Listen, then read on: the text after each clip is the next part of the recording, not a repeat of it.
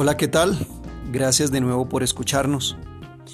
El mensaje del día de hoy, el podcast de hoy es recomendaciones cuando pasas de empleado a independiente.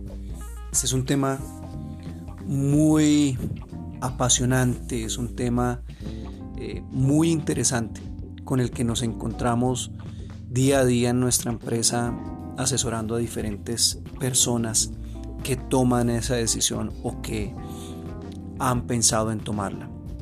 Son siete recomendaciones puntuales que esperamos sean de ayuda para, para ustedes y que les pueda eh, ayudar a tomar la decisión en dado caso en el que se encuentren en ese espacio en el que no saben si dar el salto a independientes o quedarse como empleados.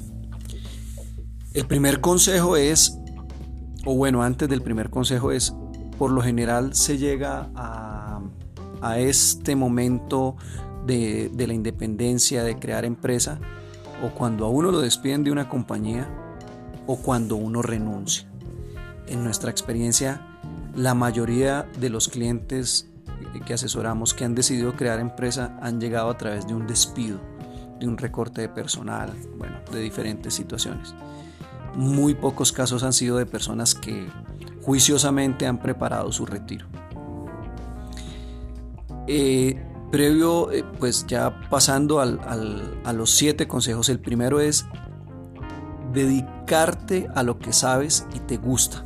Esto es supremamente importante, aunque suene obvio, pero muchas veces podemos ver personas que mm, se dedican, como dicen comúnmente, a lo que salga. Y ese es un error grandísimo.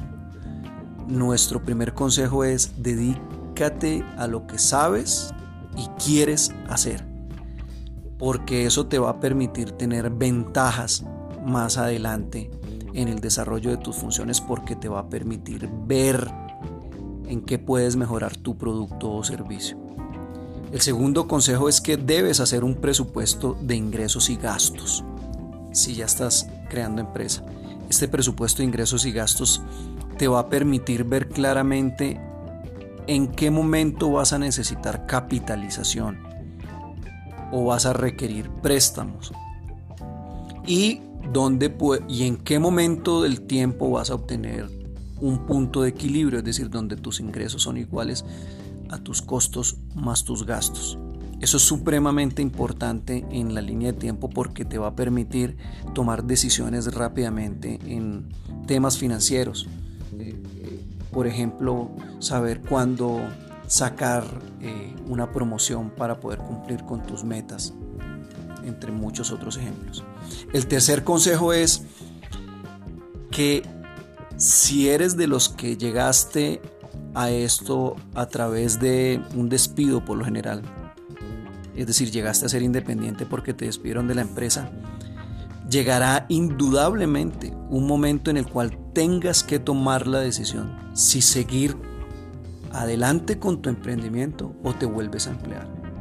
Y yo pienso que este es el punto más importante y el punto de inflexión. Porque esos momentos llegan coincidencialmente eh, eh, en etapas de la vida donde uno no tiene el dinero suficiente para cubrir sus gastos diarios y sus gastos de, eh, familiares. y uno puede sucumbir a la tentación, entre comillas, de volver atrás. entonces, si llega ese momento y decides seguir adelante con tu emprendimiento, te garantizo que las probabilidades de alcanzar tus metas van a ser muy altas. El cuarto consejo es, tener un negocio es diferente a crear una empresa. La gente erradamente considera que crear una SAS, una sociedad anónima, una sociedad en comandita, una compañía limitada, es tener un negocio. No, el negocio es lo que sabes hacer, lo que sabes vender, lo que haces. Ya la figura jurídica viene después. Entonces, eh, ahí viene nuestra quinta recomendación. Preocúpate del fondo y también de la forma. Es decir, primero a lo que sabes hacer, que ya más adelante tendrás que mirar mm, qué figura jurídica le das. No es necesario que crees inmediatamente la SAS o la limitada o por el tipo de sociedad que hayas decidido irte para poder desarrollar los negocios. Eso también depende del sector donde te desenvuelvas, porque hay muchas compañías en que prefieren contratar con personas jurídicas a contratar con personas naturales. Entonces nuestro quinto punto era preocuparte por el fondo y también por la forma. Eh, el sexto es necesitas presencia en la red. Fundamental. No te puedes quedar sin una buena página de internet, eh, un buen marketing digital para poder promocionar lo que tú vendes. Mm, un comentario adicional en el fondo y en la forma es no solamente que lo hagas bien, lo que tú sabes hacer, sino también darle una excelente presentación. Eh, si tus servicios son intangibles de servicios profesionales, procura los documentos que envíen queden bien redactados, con buena presentación, con un buen logo, con colores llamativos. Eso es darle también la forma. Eh, y el séptimo y último consejo que les damos es, procura que nadie que llegue a ti se vaya vacío. ¿A qué hago referencia con esto? Eh, por ejemplo, fabricas colchas solamente rosadas. Voy a poner un ejemplo. Y alguien llega buscando colchas blancas.